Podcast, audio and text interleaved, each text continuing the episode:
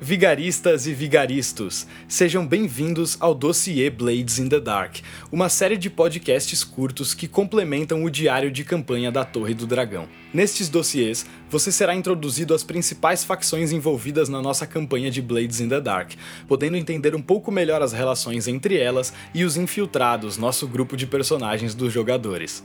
Tudo pronto? Então vamos começar, pois hoje é dia de falar dos Silver Nails, os cravos de prata.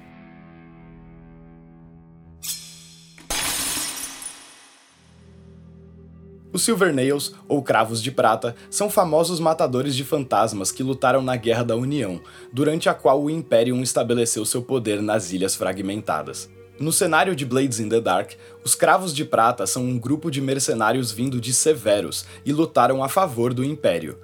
Mas, na nossa campanha, a história é bem diferente. Os Silvernails dessa campanha não são Severose, mas sim nascidos em Scovlan. Sendo assim, lutaram na Guerra da União ao lado dos refugiados contra o Imperium.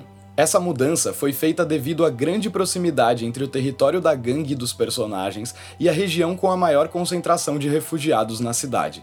A adaptação também cria uma relação interessante entre os Cravos de Prata e os Patrulheiros Espirituais, seus principais rivais. Você pode saber um pouco mais sobre os patrulheiros nos episódios anteriores.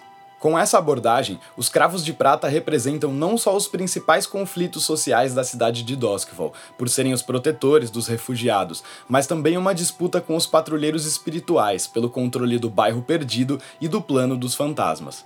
Desta forma, a disputa entre as duas facções excede o plano material, influenciando também na camada metafísica da cidade.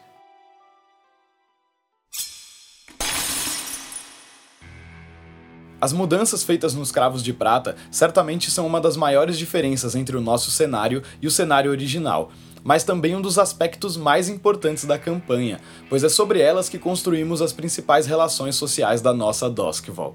Acompanhe este conflito entre refugiados e imperiais, e claro, entre os infiltrados e seus vários inimigos dessa campanha de Blades in the Dark, nos episódios principais do diário de campanha da Torre do Dragão.